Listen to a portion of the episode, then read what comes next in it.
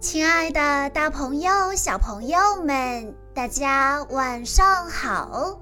欢迎收听今天的晚安故事盒子，我是你们的好朋友小鹿姐姐。今天我要给大家讲的故事，要送给来自河南省周口市的郭子月小朋友。故事的名字叫做。老虎，你上当啦！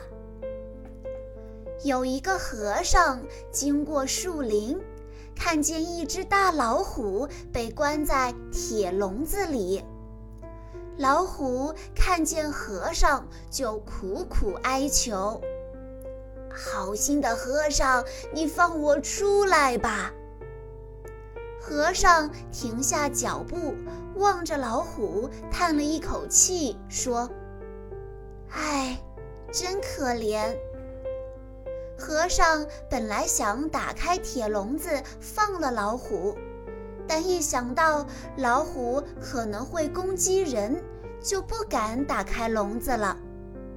看到和尚要走开了，老虎竟然哭了起来。不是说出家人慈悲善良吗？原来都是骗人的。和尚看老虎哭得那么伤心，终于心软，打开了笼子，放老虎出来了。可是没想到，老虎一出来就立马变了一副面孔，他凶恶地说。先吃掉你这个和尚，填填肚子。老虎一出来就扑向了和尚。我饿了好几天了，先吃掉你这个笨和尚再说。和尚吓了一跳，但他立刻镇定地说：“老虎是森林之王，一旦你吃了救命恩人这件事传出去。”大家还会尊敬你吗？老虎听和尚说他是森林之王，于是就说：“那好，我给你一个机会，找一个公证人，请他说说看，我可不可以吃掉你？”老虎在心里打了如意算盘，他心里想：如果公证人说的话他不满意。那就连公证人一起吃了算了。停在树上的鸽子把所有的一切看得一清二楚，它故意飞到老虎身边。老虎连续叫了好几次：“鸽子，你过来！鸽子，你过来！”鸽子这才慢慢的飞过来。和尚把事情详细的说了好几遍，可是鸽子好像一直搞不清楚状况。鸽子扯着喉咙问：“啊，呃，是和尚关在笼子里，还是我要关在笼子里？”老虎很生气地走进笼子，真是笨呐！像这样，是我被关进了笼子里。和尚和鸽子一看老虎自己走进了笼子，立刻把笼子关了起来。